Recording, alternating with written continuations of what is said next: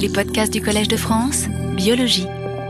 On pourra analyser la, forme de ce contour et ça permettra, ou ce sera un, un des éléments qui permettra d'identifier l'objet. Donc la première question, c'est où est le bord extérieur de l'objet dans l'image? Et la seconde question, une fois que vous avez ce bord, euh, vous avez une seconde question, où est l'image de l'objet par rapport à ce bord et où est l'extérieur de l'objet? Alors ça, ça a l'air extrêmement trivial comme question, mais cette question est résolue à un niveau, c'est trivial quand on connaît tout le contour. Donc si vous voyez l'image en entier et que vous voyez tout le contour, il est, trivial que c'est à l'intérieur que se trouve l'image de l'objet et pas à l'extérieur.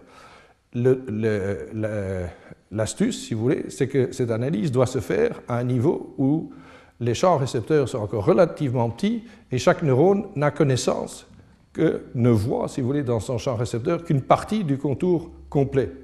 Et quand même, à ce niveau-là, les neurones doivent déjà pouvoir distinguer ce qui sera à l'intérieur de l'objet et ce qui sera à l'extérieur. Donc c'est une question qui est loin d'être triviale parce qu'on se trouve à un niveau d'analyse encore relativement local où le neurone ne connaît pas euh, l'entièreté du contour comme vous le voyez.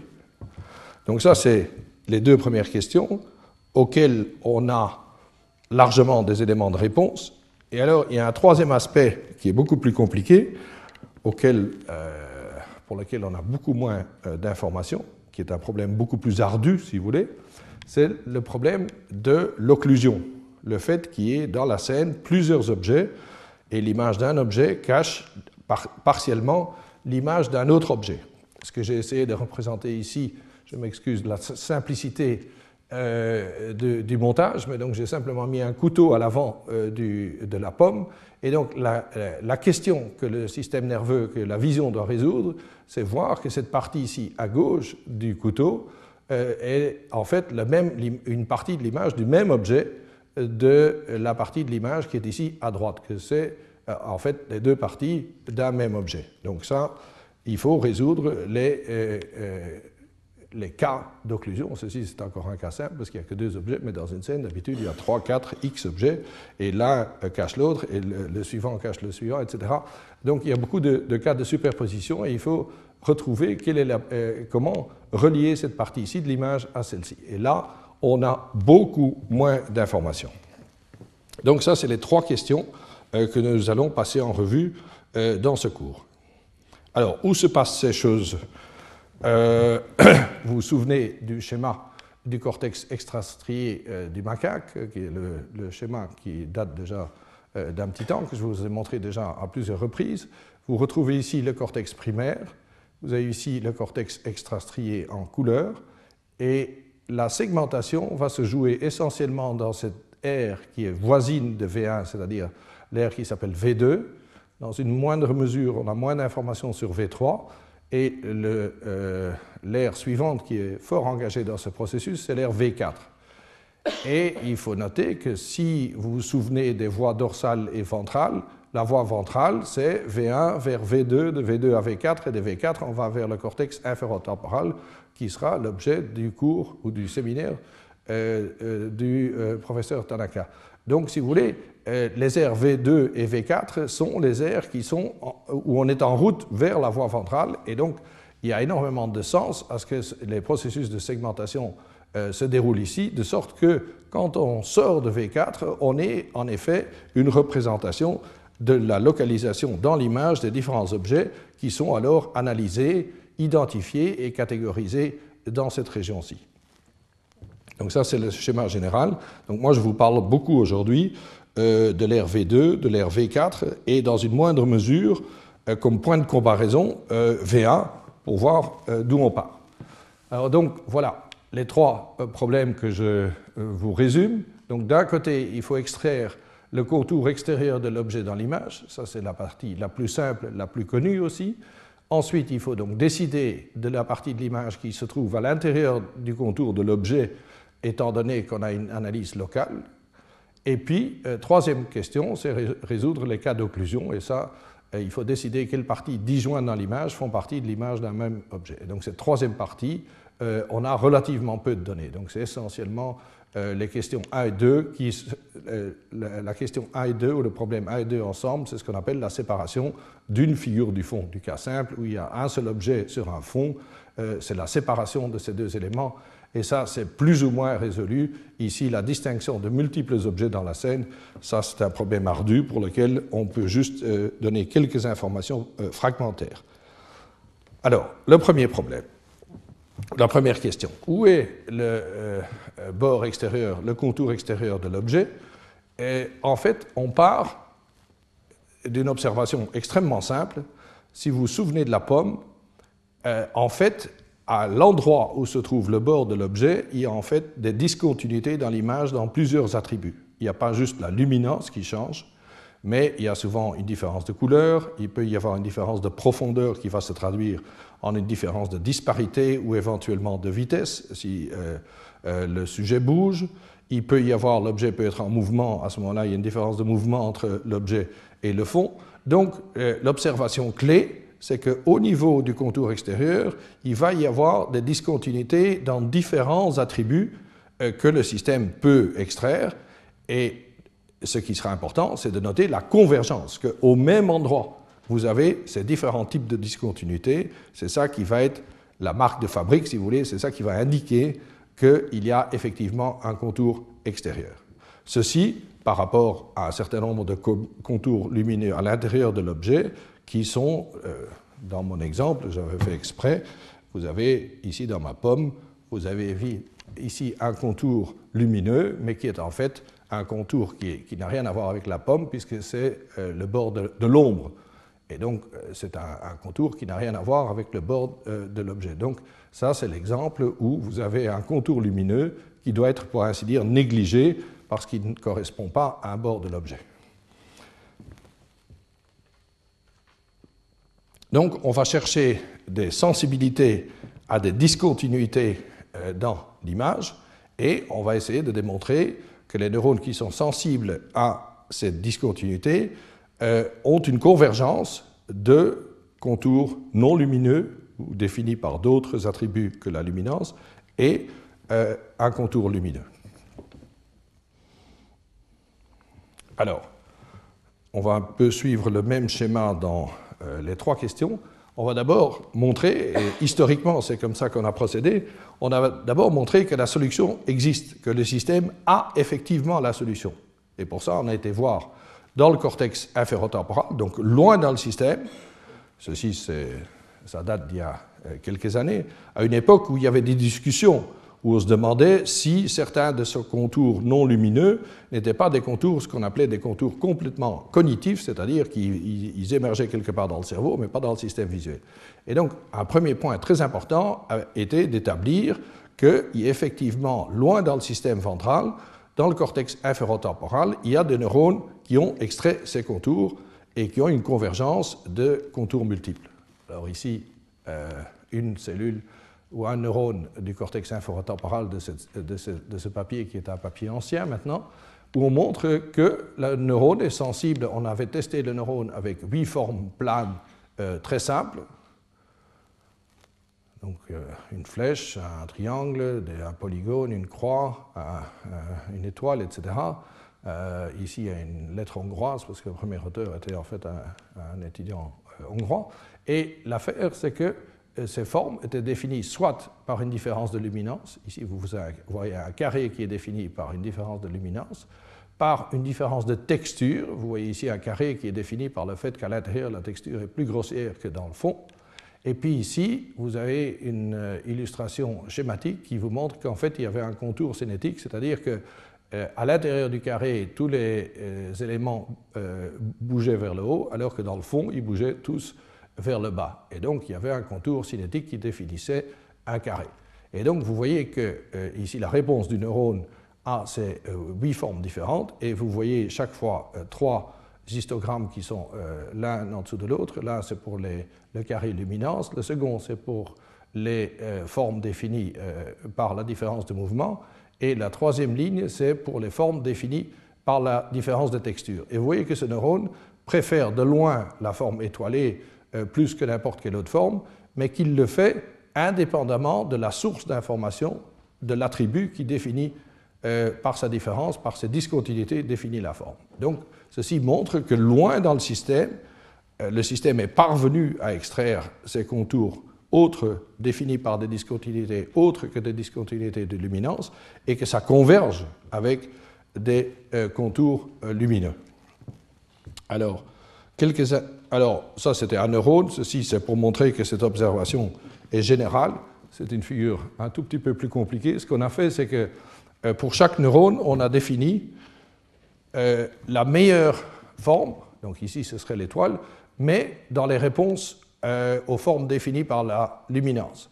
Donc, c'est ces formes-là, euh, définies par la luminance, qu'on emploie pour euh, établir une hiérarchie entre les formes, le rang 1 correspondant à la forme qui active le plus, et le rang 8 correspond à la forme qui active le moins. Donc cette courbe ici en ligne en trait plein c'est une, une, courbe qui a été construite entièrement, puisque par définition, on a dit que ça, c'était la meilleure forme, c'était la seconde, troisième, etc. Donc que cette courbe-ci descend, ça, c'est par construction.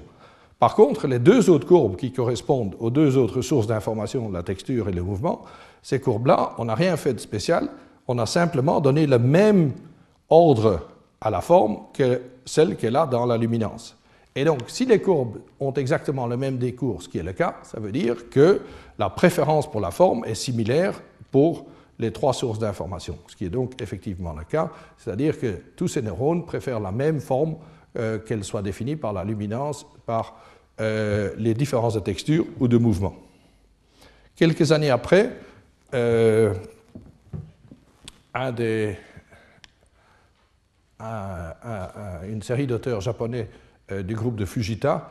Euh, euh, donc il s'agit d'un autre Tanaka, parce qu'il y a beaucoup de Tanaka au, Japon, a montré que la même chose valait pour des formes définies par un saut, par une discontinuité dans la disparité.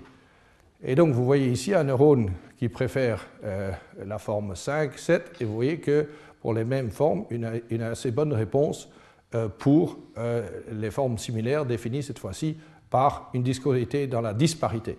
Et donc ici, vous voyez une convergence entre euh, la disparité pour définir le, bord de la figure et la luminance. Et vous voyez le même genre de procédure de, ranking où on, met une, établit une hiérarchie des formes avec la luminance et on voit que cette même hiérarchie est suivie pour les formes définies par la disparité. Donc loin dans le système, euh, ces discontinuités sont enregistrées. Alors, où se fait à l'origine, quels sont les niveaux les plus antérieurs, les premiers niveaux où se fait cette extraction de contours autres que lumineux? Et ceci, euh, c'est un, monsieur qui a beaucoup contribué à ce domaine, c'est Rudiger von der Heydt, qui était euh, dans le temps, à l'époque où ceci a été publié, était à Zurich, et travaillait beaucoup avec Esther Peter Hans. Euh, malheureusement, euh, il s'est enfui d'Europe et il est maintenant à John Hopkins aux États-Unis. Mais cette partie-ci de son travail a été faite à Zurich. alors, il s'agit ici de contours qui naissent en fait des contours qu'on appelle des contours illusoires, c'est-à-dire, vous voyez ici un contour qui est fait par la juxtaposition des euh, points terminaux de ces différentes lignes. Donc ça, c'est une forme de contour illusoire. Ici, vous en avez une autre euh, où vous voyez un carré blanc qui est induit par ces séries de cercles ici. C'est un exemple de figure de Canizza, qui est un, un, auteur italien qui a beaucoup étudié la perception de ces figures. Et en fait, ça résulte chaque fois d'une occlusion parce que ce, que le système extrait de cette image, c'est qu'en fait, il y a un carré à l'avant, et donc on voit euh, des contours qui sont euh, induits ici, et puis le système continue ce contour. Vous avez l'impression qu'il y a un contour ici, alors qu'il n'y a en fait pas de différence de luminance du tout. Et donc, on a deux types de contours illusoires, ce, euh, type-ci, et puis celui-ci qui naît de lignes qui, se, joignent euh, en, cette euh, euh, ligne ici. Alors, prenons le premier type de contour illusoire, qui est celui qui est né de l'alignement de ces points terminaux. Et donc, vous voyez ici un neurone de V2 qui répond quand la barre est quasi verticale, c'est cette orientation-ci. Et donc vous avez la réponse à l'aller et au retour du mouvement. Et alors vous avez cette réponse pour différentes autres orientations, y compris l'orientation orthogonale qui est au bout ici.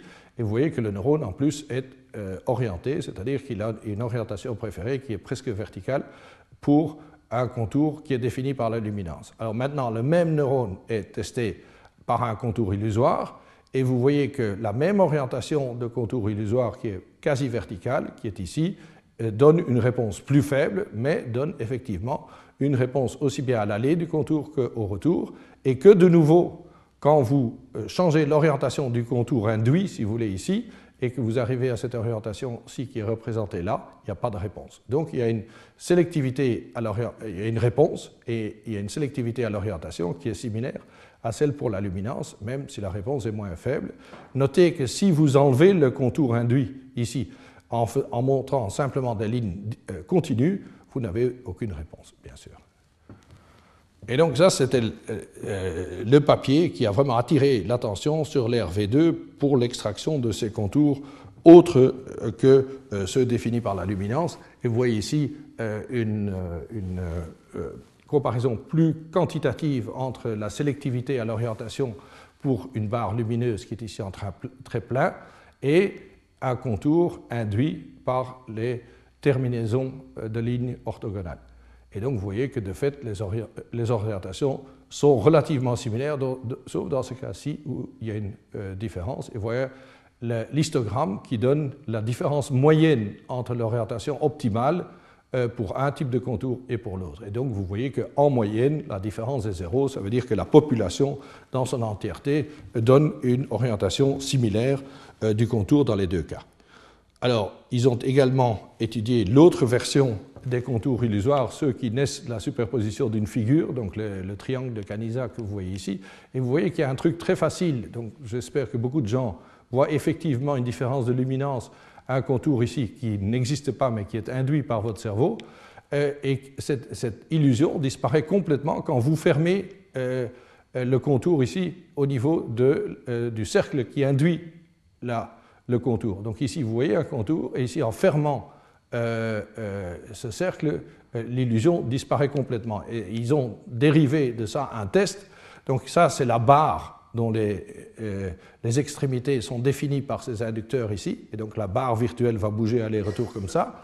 Et le contrôle, ce sera de fermer ici, au niveau du rectangle qui induit, de fermer ici.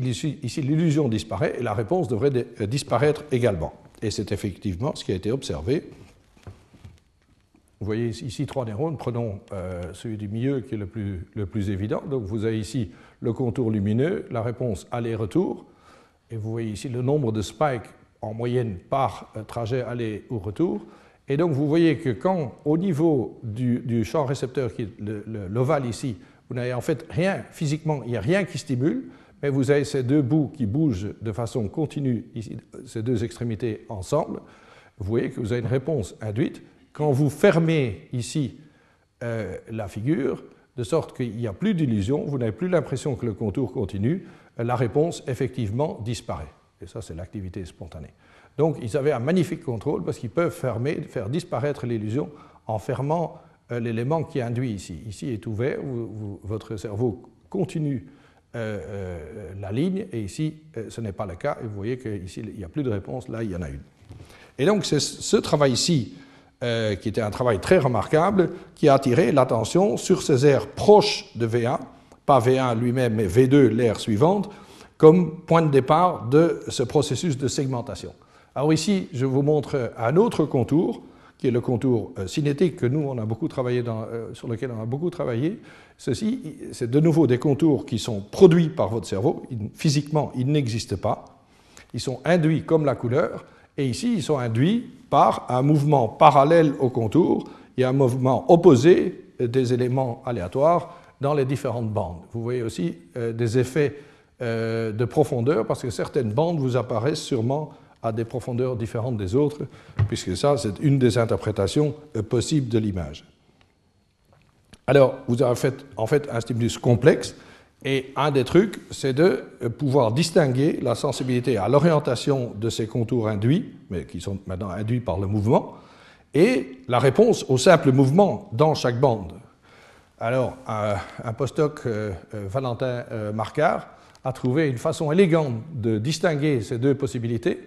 Donc, on fait on, teste l'effet de l'orientation du contour cinétique, mais on le teste dans deux conditions différentes. Dans une condition, vous avez le pattern que vous avez vu, c'est-à-dire là où le mouvement est parallèle au contour, mais vous avez une autre, un autre stimulus où la, direction du mouvement qui induit le contour est orthogonale euh, au contour. Donc vous avez deux types de euh, contours cinétiques, deux réseaux, un parallèle et un orthogonal. Alors, on peut faire des prédictions tout à fait différentes d'après que on a une réponse qui est uniquement induite par une sensibilité au mouvement local, parce que alors vous pouvez prédire que euh, pour le même euh, contour, pour la même orientation du contour cinétique, en fait, le mouvement local va être euh, tourné d'un angle de 90 degrés. Et donc, vous aurez une, préférence qui va tourner de 90 degrés quand vous comparez les courbes d'accord pour ces deux stimuli. Par contre, si c'est un neurone qui est vraiment extrait l'orientation du contour cinétique, dans ce cas-là, la courbe d'accord pour l'orientation de ce contour cinétique devrait être la même dans les deux cas. Donc vous avez une, prédiction très simple qui vous permet de distinguer dans ce stimulus complexe ce qui est sélectivité au contour induit et ce qui est sélectivité au mouvement qui est celui qui génère le contour. Alors, à l'origine, on, pensait que tout ça se passait dans l'RMT, la fameuse aire euh, que Zeki avait découverte, où tous les neurones sont sensibles au mouvement. Et vous voyez ici euh, un neurone de cette région. Vous voyez ici sa réponse à la direction du mouvement. Euh, vous voyez ici sa réponse à l'orientation statique d'un réseau lumineux. Vous voyez que c'est très très faible. Ces neurones répondent relativement peu à des, formes statiques. Ils répondent bien à des random dots en mouvement.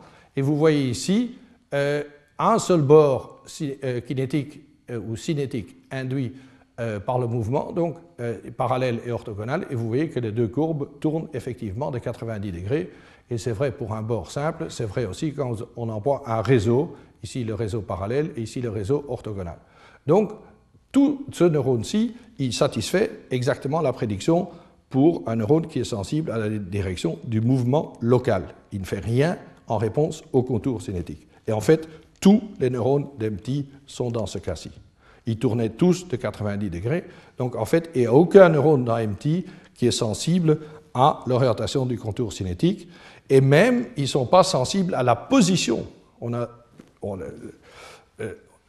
si vous voulez, quand on a trouvé cet effet nul, on, s'est dit, mais au moins regardons alors s'il n'y a pas une sensibilité à la position du contour. Et même ça, ce n'est pas vrai, même pour des neurones DMT qui ont un contour, euh, qui ont des, euh, régions, euh, des pourtours antagonistiques, comme ce neurone-ci, en fait, il répond aux différentes positions et il inverse évidemment la position à laquelle il répond maximalement, ça dépend de la direction du mouvement euh, dans euh, le contour cinétique, mais il répond à toutes les positions. Donc il n'a aucune spécificité euh, pour la position. Donc il ne peut pas non plus indiquer la position du contour cinétique.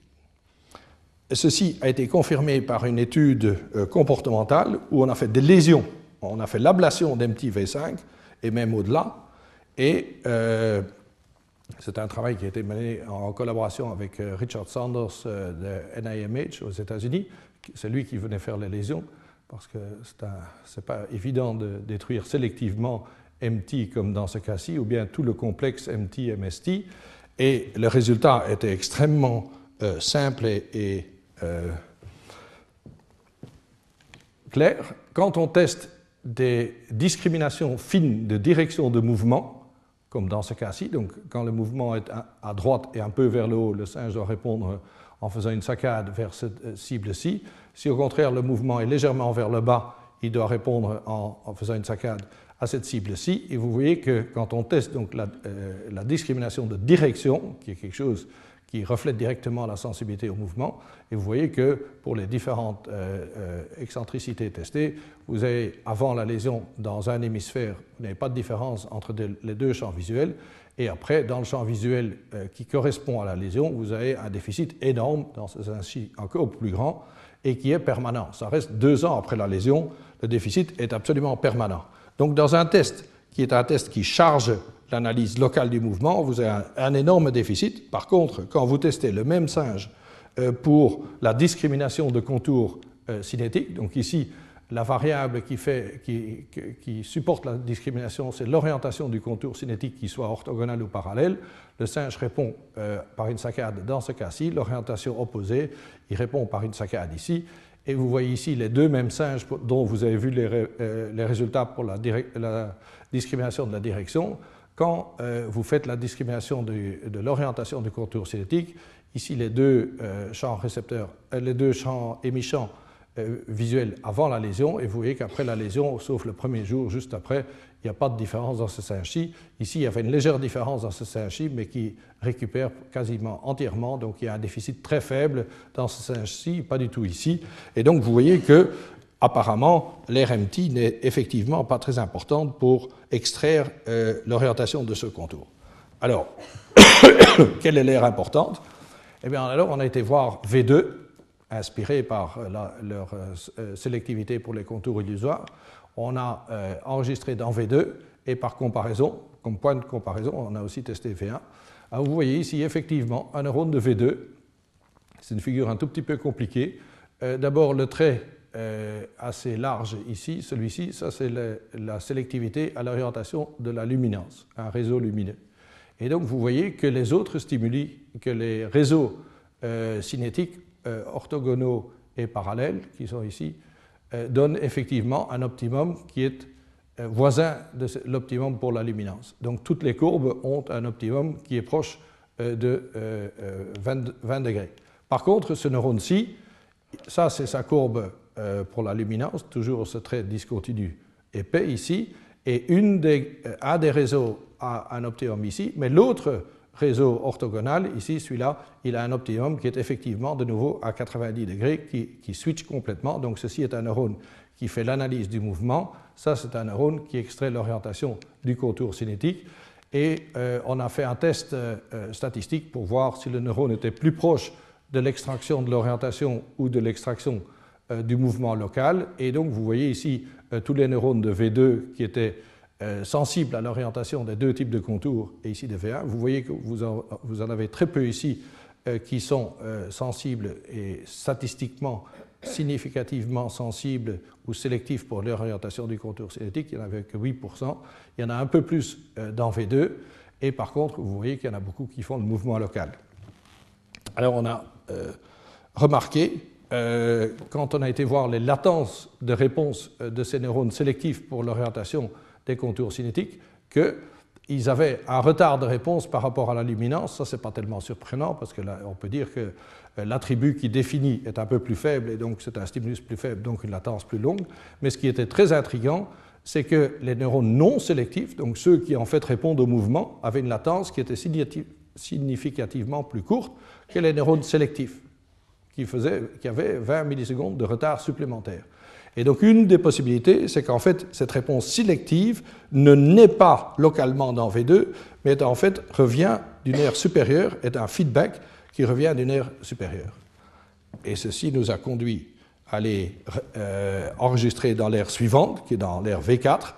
Et là, on a retrouvé des neurones qui sont sélectifs à l'orientation, toujours avec le même test, qui ont le même type de courbe, avec le même genre d'optimum pour les réseaux parallèles et orthogonaux, ce qui est montré ici.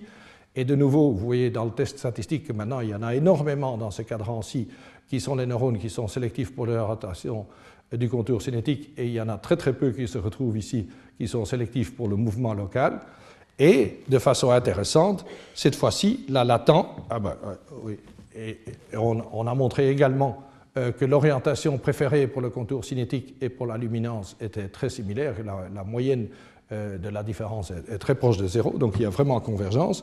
Et au point de vue des latences, maintenant, on n'a plus de différence entre les neurones qui sont sélectifs pour l'orientation du contour cinétique et ceux qui ne le sont pas. Donc on croit que l'extraction se fait en fait dans V4 et puis qu'il y a un feedback de V4 vers V2 qui explique les réponses qu'on avait vues euh, au, au niveau de V2. Et donc ça c'est un schéma, si vous voulez, général. Donc on a vu qu'effectivement, il y a sensibilité pour les contours cinétiques dans l'inférotemporal. Alors, une première hypothèse, c'était que cette sélectivité était en fait injectée à partir de la voie dorsale, à partir d'MT. Ça, on l'a complètement pu rejeter. Donc, ça naît à l'intérieur de cette euh, euh, branche ici dans le chemin entre V1 et l'inférotemporal. Et donc, on a vu qu'au niveau de V2, il y avait cette différence de latence qui donnait l'idée qu'il y avait un feedback. Alors, au niveau de V4, il n'y avait pas de cette différence de latence, on l'a observé. Donc, on pense qu'en fait, l'extraction se fait ici dans V4 et puis que le signal retourne. Et ceci est explicité un tout petit peu plus dans ce schéma-ci. Vous avez au niveau de V2, vous avez des neurones qui sont euh, sélectifs pour la direction du mouvement. On en a observé qui étaient sélectifs pour le contour d'orientation, euh, l'orientation du contour cinétique, mais ils avaient une latence proportionnellement euh, plus élevée. Alors, ce qu'on pense, c'est qu'en fait, ces neurones-ci continuent, projettent sur des neurones dans V4 qui donnent toujours des neurones sensibles euh, à la direction du mouvement, mais également sont employés pour construire, ici dans V4, euh, par un mécanisme qui est très similaire d'une rangée de neurones qui sont sensibles à des directions opposées, une rangée qui converge sur un seul neurone de V4. Donc ça, c'est des champs récepteurs dans V2. Ça, c'est un champ récepteur dans V4. Donc une, convergence d'alignement très similaire au schéma de Hubel-Wiesel entre le genouiller et V1. Euh, donc cette configuration d'entrée, qui est un des mécanismes dont on a dit euh, qui joue beaucoup dans l'extrastrié pour, jouer, pour euh, générer des nouvelles sélectivités, qu'en fait, ça donnerait naissance ici à des neurones qui sont effectivement sélectifs à l'orientation de ce contour cinétique et qu'alors ces neurones-ci reprocheraient, feraient un feedback euh, vers et donnerait euh, les neurones qui sont sélectifs dans V2. Donc ceci, en fait, serait le reflet des neurones qui émergeraient au niveau de V4 et puis qui donneraient un feedback. Et quand on fait le, compte, euh, comme il y a à peu près 10 millisecondes pour aller d'une aire à l'autre, le fait qu'il faille faire aller-retour donne exactement les 20 millisecondes de plus qu'on a observé ici. Et, bien sûr, une fois qu'on a ces deux types de sélectivité, cela continue vers l'inférotemporal. Donc on a un schéma assez complet, encore hypothétique, mais donc, on a une vue relativement euh, claire de comment le, système nerveux, au niveau proche de V1, donc sur, la, euh, sur le chemin vers l'inférotemporal, V2 et V4, comment il s'y prend pour extraire des contours euh, autres définis par des discontinuités autres que des discontinuités de luminance. Je vous ai montré le mouvement, les contours illusoires. Ça a été montré aussi pour des contours définis par la texture et on est à mi-chemin pour le montrer pour des contours définis par la disparité. Là, euh, le travail n'est pas tout à fait fini, euh, mais il y a de fortes chances. Et donc, le premier problème, si vous voulez, est assez bien euh, résolu. Second problème, qui est celui de savoir, une fois qu'on a le bord de l'objet dans l'image, comment est-ce qu'on détermine et n'oubliez pas qu'on est toujours avec des champs localisés qui ne voient pas tout le contour. Comment est-ce qu'on détermine où est la partie qui appartient à l'objet et où est la partie qui appartient au fond Et là, de nouveau, c'est le travail euh, du groupe de Rudiger von der Heydt, mais maintenant à John Hopkins, euh, c'est la notion du border ownership. En fait, le neurone, euh, c'est la notion opposée, si vous voulez. Border ownership, ça veut dire que le neurone qui est sensible à la figure sait où se trouve le bord. Donc ça, ça veut dire que ces neurones associent position de la figure ou de l'intérieur de l'image de l'objet avec le bord. Et donc ça, c'est un élément de réponse. Et puis l'autre élément de réponse, c'est qu'il y a un certain nombre de neurones qui sont des analyseurs de la surface, qui n'analysent pas des contours, mais qui analysent euh, des surfaces, qui sont des neurones euh, avec un champ localisé, donc ils analysent localement les propriétés des surfaces. Donc, de cette façon-là, vous avez le contour extérieur, vous avez les propriétés de la surface et vous avez des neurones qui font le lien entre surface et contour. Et avec ça, vous pouvez résoudre votre problème complètement. Alors, où sont ces neurones? Eh bien, je vous parlais des travaux de M. Tanaka. Ceci est une figure de son papier euh, fameux euh, de 91 où il a montré qu'effectivement, loin dans le système, de nouveau, c'est toujours le même principe, on montre que c'est résolu au niveau inférotemporal, et puis on va voir en, amont comment c'est créé. Alors ici, vous avez des neurones, je vous ai montré ça pendant dans ma leçon inaugurale, vous avez de façon intéressante des neurones qui associent une sélectivité au contour extérieur, donc au bord de la figure, à la forme 2D, on dirait. Euh, il faut cette forme-là et pas un rond, il faut la forme triangulaire, mais en plus, cette forme triangulaire doit être remplie d'une texture. Si vous n'avez rien ou une texture horizontale, ce n'est pas bon. il faut l'association des deux. Ici, vous avez un neurone qui doit avoir une forme étoilée remplie de vert. Si vous avez une autre forme, ce n'est pas bon. Si vous avez la bonne forme mais pas la bonne couleur, ce n'est pas bon non plus. Donc il faut une association. Donc ces neurones, d'une certaine façon, savent ce qu'il y a à l'intérieur de la figure, si vous voulez. C'est ça, ça que je vais vous montrer. Ils ont le contour, mais aussi ce qui est, ce à l'intérieur. Et ici, c'était encore plus compliqué. Il fallait une forme arrondie avec un manche, avec à l'intérieur de la forme ronde, il fallait un pointillé brun.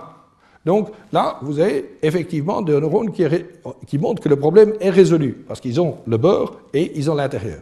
Alors maintenant, on retourne en avant pour voir comment est-ce que c'est extrait. Et donc ça, c'est des fameux neurones qui ont la propriété du bord.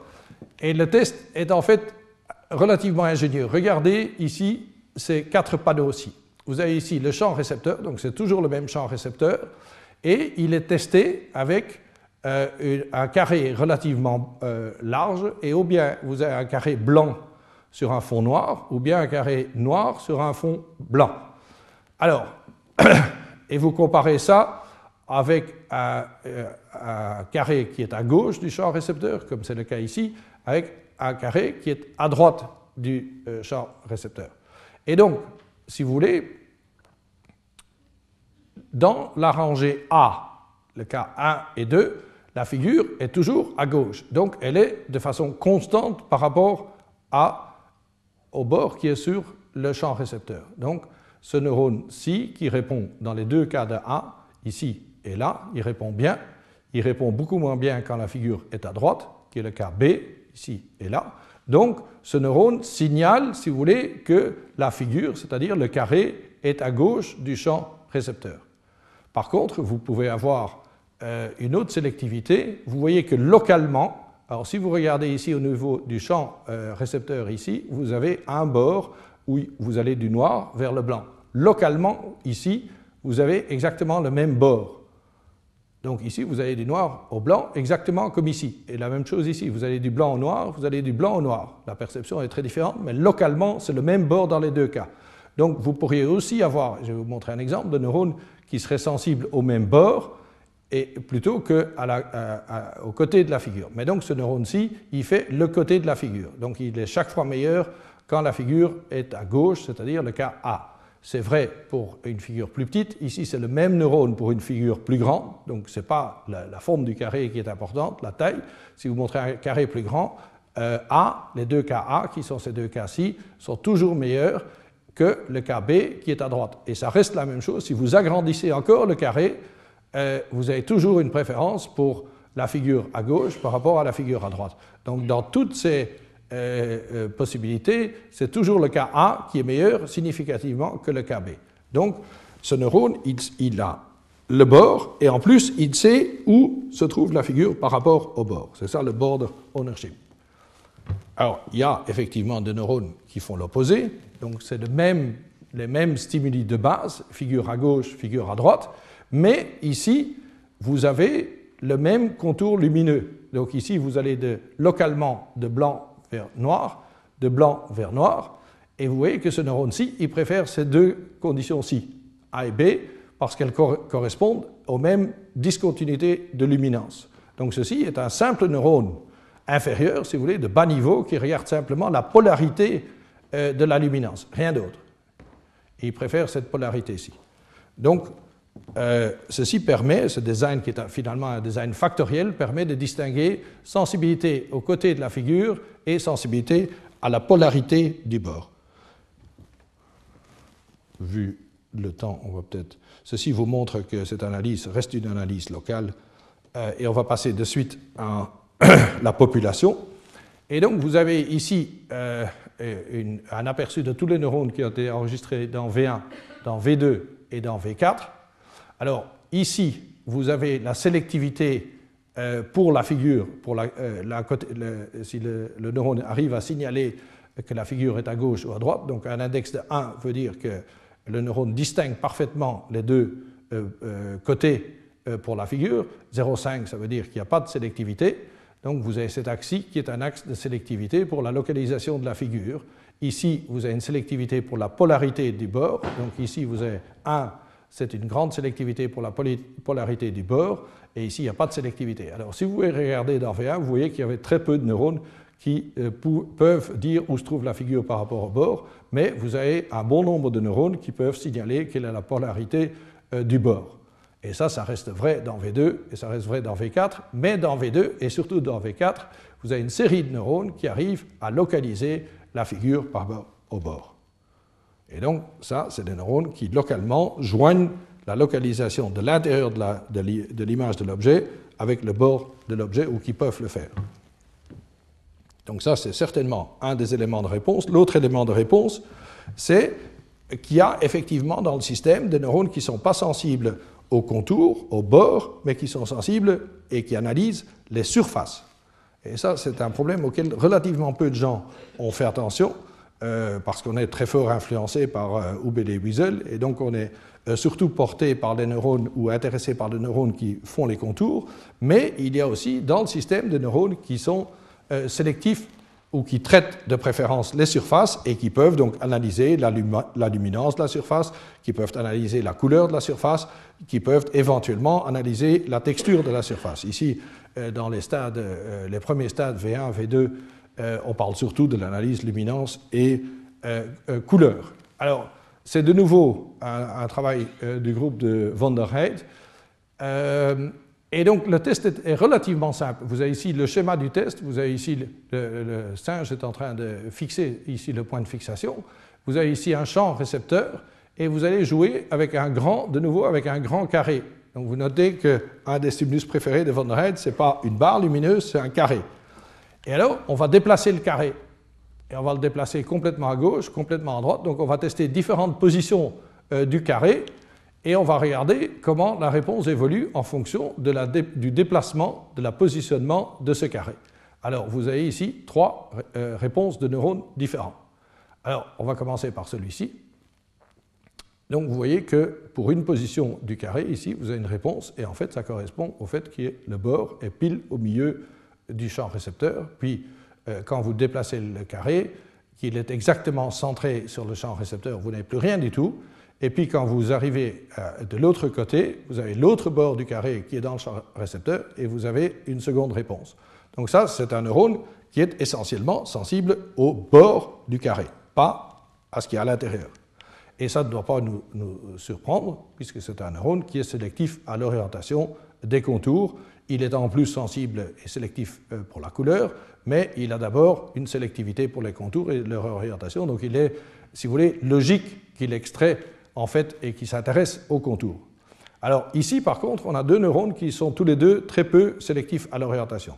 Vous avez ici la réponse en fonction de l'orientation. Vous voyez que la courbe est essentiellement plate et tout à fait différente de cette courbe-ci. Donc ceci sont deux neurones qui ne sont pas sélectifs euh, à l'orientation. Ils sont tous les deux sélectifs à la couleur. Celui-ci, une sélectivité très étroite. Il n'y avait rien que la couleur bleue qui fonctionnait bien. Ici, il y avait une sélectivité plus large, mais quand même euh, vous voyez que même vous avez une organisation en, euh, ce qu'on appelle une organisation opposée, puisqu'il y a certaines longueurs d'onde qui inhibent, il y en a d'autres qui activent, donc tous les deux étaient sélectifs à la couleur.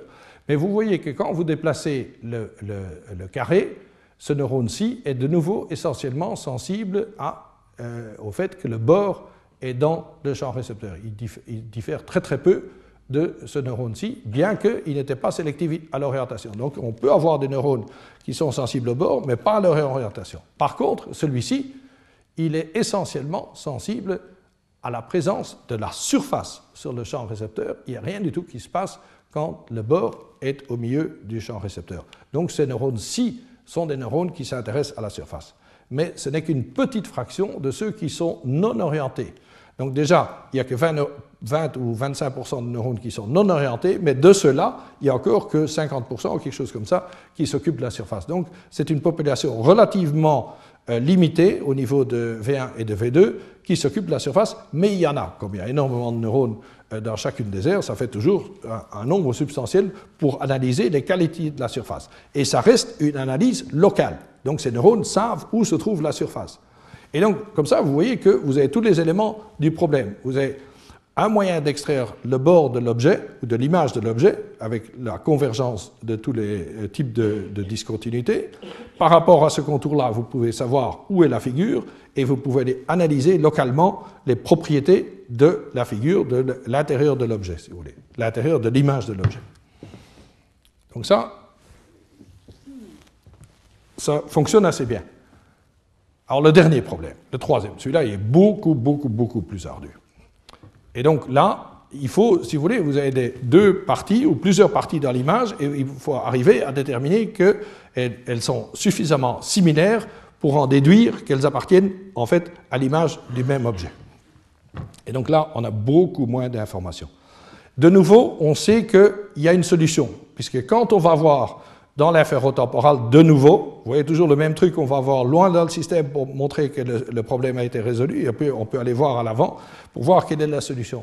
Alors ça, c'est un travail qu'on a fait il y a très longtemps, euh, il y a plus de euh, dix ans, avec un autre euh, étudiant hongrois, euh, et ce qu'on a montré, on a de nouveau euh, regardé la sélectivité, donc le test de base reste le même, vous, vous reconnaissez d'ailleurs exactement les mêmes formes planes que dans le cas de Sari, c'était euh, l'un succédait à l'autre dans notre laboratoire, c'était l'époque où on avait une connexion très forte avec la physiologie hongroise, et donc vous voyez ici un neurone qui est essentiellement sensible ou répond bien à la forme F invertée et à l'étoile ici, et ce cas-ci, c'est où il y a simplement la forme visible il n'y a, pas d'occlusion. Donc no veut dire pas d'occlusion.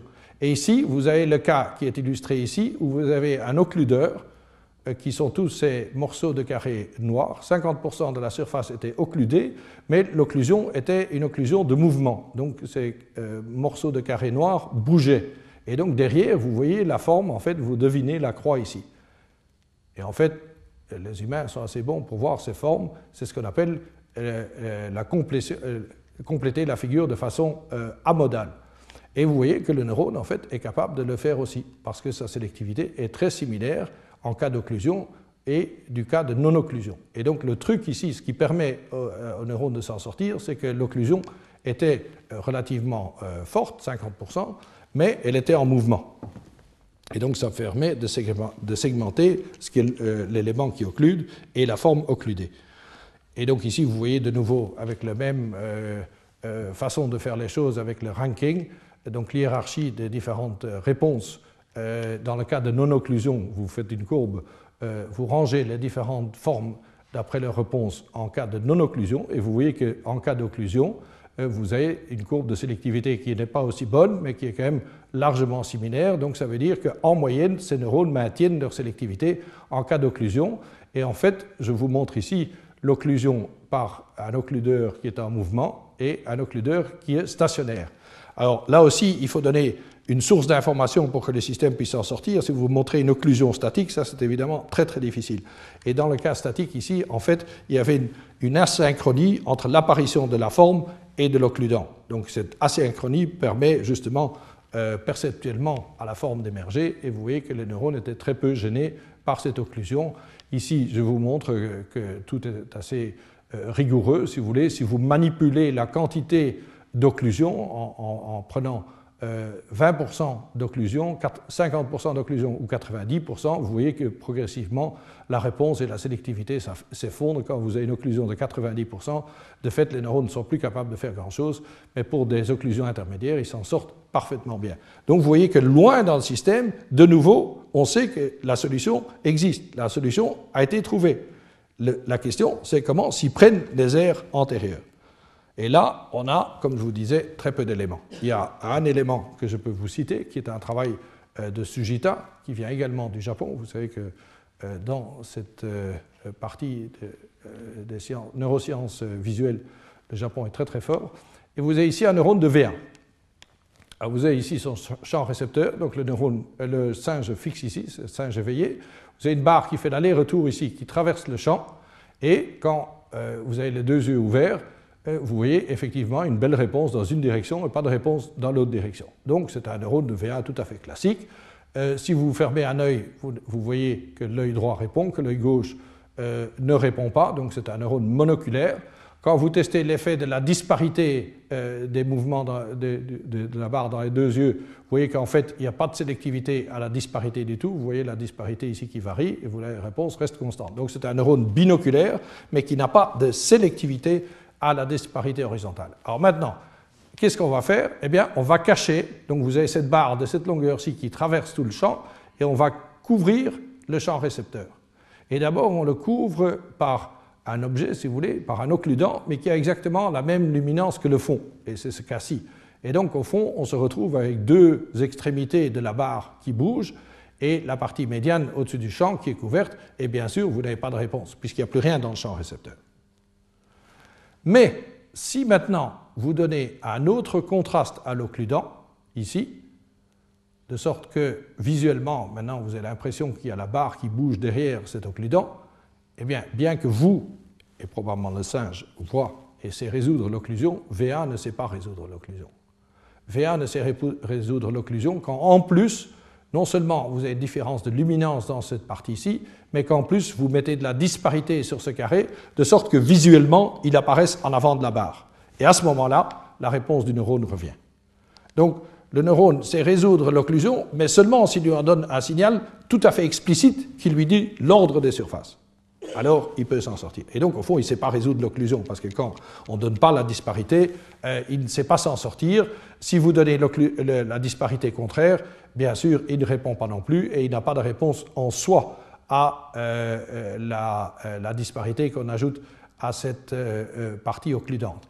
Donc, si vous voulez, c'est d'une certaine façon, ça a été vendu à Nature comme en montrant que les, neurones de V1 pouvaient faire une complétion, enfin, pouvaient compléter la figure de façon amodale, mais en fait, ce n'est pas vraiment parfait comme démonstration, puisqu'il fallait ajouter de la disparité et, indiquer explicitement l'ordre des surfaces, ce qui veut dire qu'au fond, on, a résolu, on, a enlevé le problème de l'occlusion d'une certaine façon, et alors V1 s'en sort. Donc au fond, ça veut dire que V1 ne s'en sort pas du tout. Et alors, je vous euh, signale que ce, cas-ci, il faut le distinguer très, euh, parce que ça c'était un argument euh, qui était employé dans le papier, il disait oui, oui, on sait qu'il y a une complétion, on peut compléter les figures de façon modale. En fait, les contours illusoires, ils, résolvent, ils, ils, rejoignent aussi d'une certaine façon les deux barres ou les deux extrémités de la barre qui bougent de part et d'autre du champ récepteur. Donc, à première vue, ceci est très similaire au cas précédent, mais ici, le système, vous, vous, allez, vous arrivez à résoudre ce problème en, sans jamais voir, vous ne voyez pas un contour qui continue les deux extrémités de la barre. Vous ne voyez pas la barre tout le long ici. Le système ne vous induit pas. En fait, ce que les systèmes arrivent à faire, c'est à dire il y a un objet devant, et donc par nécessité, l'autre objet doit continuer derrière. Mais vous ne le voyez pas dans votre perception. C'est ça ce qu'on appelle compléter la figure de façon amodale. Alors que les contours illusoires, c'est compléter la figure de façon modale, parce que ici, vous avez l'impression, quand ça bouge, vous avez l'impression que la barre continue. Donc ici, la barre est devant, si vous voulez, dans votre perception. Donc ça, c'est pas non plus la solution. Ça, c'est compléter la, figure de façon modale. Donc ça, c'est pas la solution au problème non plus. donc c'est juste pour vous dire que les deux types d'expériences qu'on a vous dit qu'il y a des choses voisines, similaires, mais qu'en en fait, on ne sait pas où est la solution du problème au niveau euh, des premières aires, là où probablement est résolu euh, le problème. Voilà, donc ça vous... tout ce qu'on peut dire, c'est que quelque part, le système est capable de, de trouver cette solution puisqu'on le voit loin dans le système, mais on ne sait pas comment ni où exactement. Donc le troisième problème reste entier. Alors je voulais juste euh, vous montrer quelques dia pour terminer, pour aller vers l'homme, parce que tout ceci est fait chez le singe, et donc ce qui nous intéresse évidemment, c'est toujours la même question, est-ce que ça se passe aussi dans notre cerveau? Alors là, je vous ai toujours dit, on a euh, l'éternel même problème, c'est qu'on doit abandonner la microélectrode, qui reste la méthode de choix si on veut vraiment trouver les mécanismes neuronaux. Et donc, on, a, on se tourne vers l'imagerie. Et donc, vous avez ici un, résultat du groupe de Boston, du groupe de euh, Toutel, Mendola, etc. Et donc tous ces papiers sont un peu, euh, ils nous laissent un peu sur notre faim. C'est en fait ça que je voulais vous dire. On arrive à montrer, donc ce qu'ils ont fait, c'est très intelligent. Ils ont euh, montré une situation où vous voyez un contour illusoire. Je crois que tout le monde voit un carré ici qui est en avant euh, des Pac-Man, des inducteurs circulaires ici. Si vous tournez les Pac-Man, vous ne voyez plus ce carré, et donc vous pouvez faire une soustraction dans l'imagerie entre cette condition-ci et cette condition-là.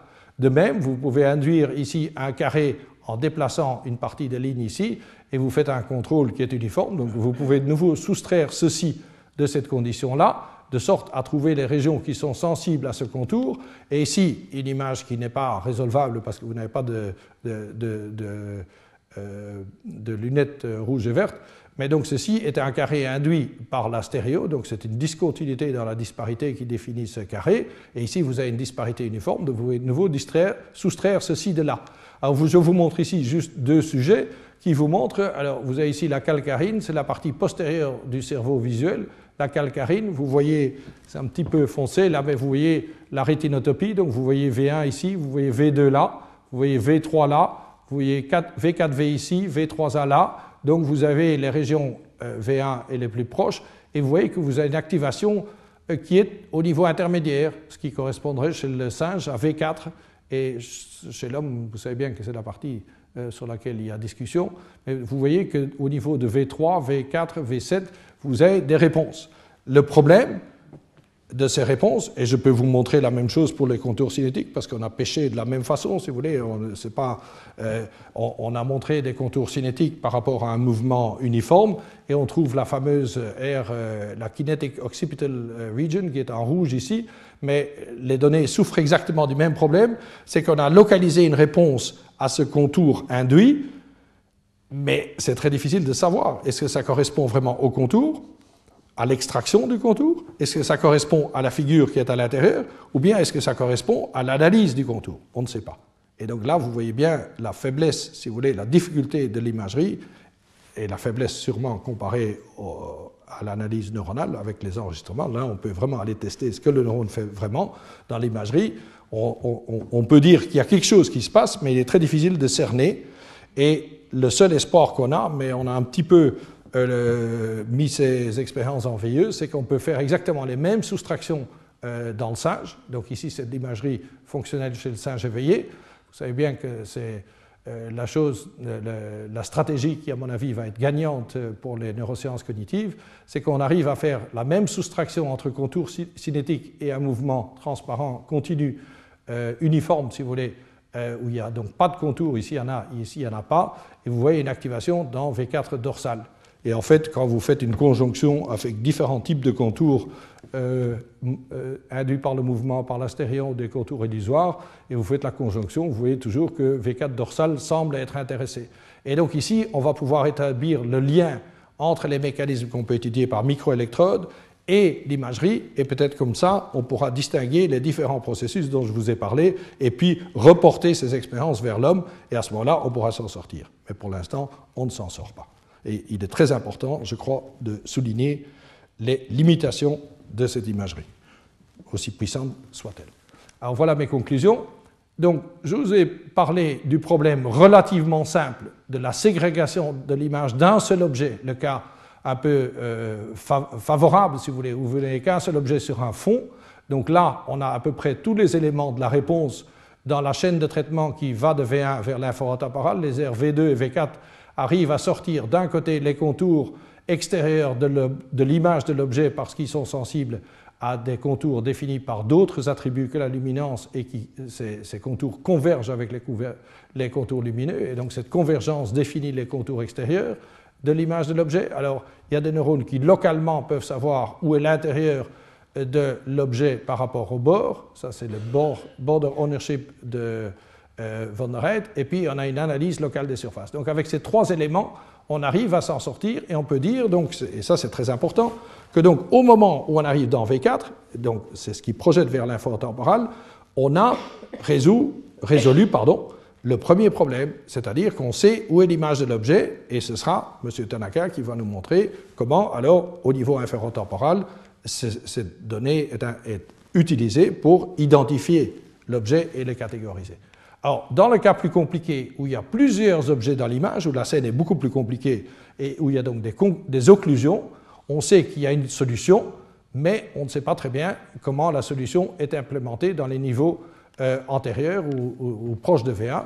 Et puis, je vous ai montré que l'imagerie fonctionnelle permet effectivement euh, d'indiquer que des processus similaires se passent chez l'homme, mais qu'on n'arrive pas encore pour l'instant à identifier quel processus exactement euh, intervient et qu'il faudra donc passer par notre fameuse chaîne de comparer les données unitaires à l'imagerie chez le singe, en déduire quel est le test diagnostique pour un processus euh, neuronal donné, quelle est sa signature IRM, et une fois qu'on a cette signature IRM, à ce moment-là, on pourra retourner vers l'homme et comprendre ce qu'on voit chez l'homme. Tant qu'on ne fait pas ça, on, amoncelle un tas de données euh, intéressantes entre parenthèses chez l'homme, mais on ne comprend rien. Je vous remercie et je suis disposé à, répondre à vos questions.